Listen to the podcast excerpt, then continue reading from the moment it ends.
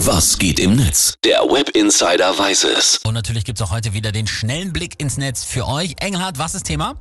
Als ich heute Morgen in die Twitter-Trends geguckt habe und da den Hashtag SaveNaidu gesehen habe, da habe ich natürlich erstmal gedacht, so, oh nee, was jetzt noch?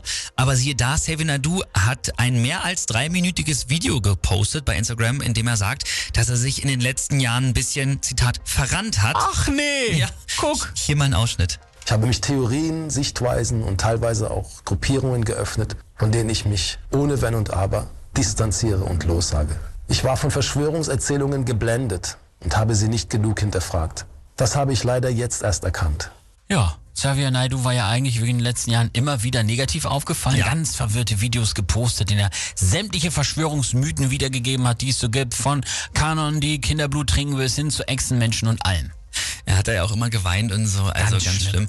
Äh, deswegen haben ja auch viele Mus äh, Musiker, die dann ein Feature mit ihm hatten, Songs zum Download gesperrt, die gab es nicht mehr bei Spotify oder so und sie haben sich von ihm distanziert, seine Shows wurden abgesagt, er wurde ja auch bei DSDS rausgeworfen, also es geht ewig so weiter. So, und jetzt, woher kommt der Sinneswandel?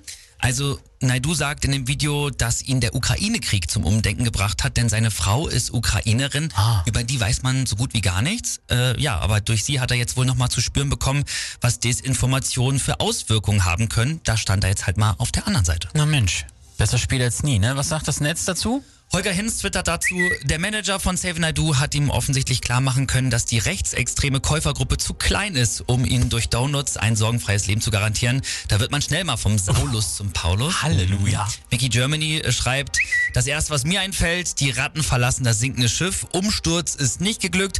Trump ist immer noch nicht wieder der Präsident. Die Querdenker-Demos sind mittlerweile eine Lachnummer. Also Querdenken hat fertig. Aber es gibt auch so User wie zum Beispiel Christopher, der schreibt hier, ich mag Save Nadu absolut nicht und ich weiß natürlich auch nicht, ob das alles nur ein PR-Move ist, aber ich habe ein wenig Hoffnung, dass dieses Video dem ein oder anderen Verschwörungstheoretiker zeigt, dass man problemlos zugeben kann, sich geirrt zu haben. Schön wär's. Also gibt immerhin nicht nur Dresche, auch Verständnis. Eigentlich kennt man das Internet so gar nicht. Ne? Patrick O. sagt äh, das auch in diesem Post hier nochmal. Der sagt nämlich, sorry, aber Häme gegen Save Nadu ist jetzt gerade falsch. AussteigerInnen aus der rechten Szene benötigen nämlich Hilfe und Unterstützung. Siehste mal, das ist doch gar nicht so schlecht. Finde ich auch richtig. Jetzt äh, müssen natürlich nach den Worten auch Taten folgen. Mit seinem 3-Minuten-Insta-Video ist es ja nun auch nicht getan. Sieht auch User Marlon FK so, der sagt nämlich, Save Naidu versucht anscheinend sich irgendwie gesellschaftlich zu rehabilitieren, aber eins ist klar, dieser Weg wird kein leichter sein.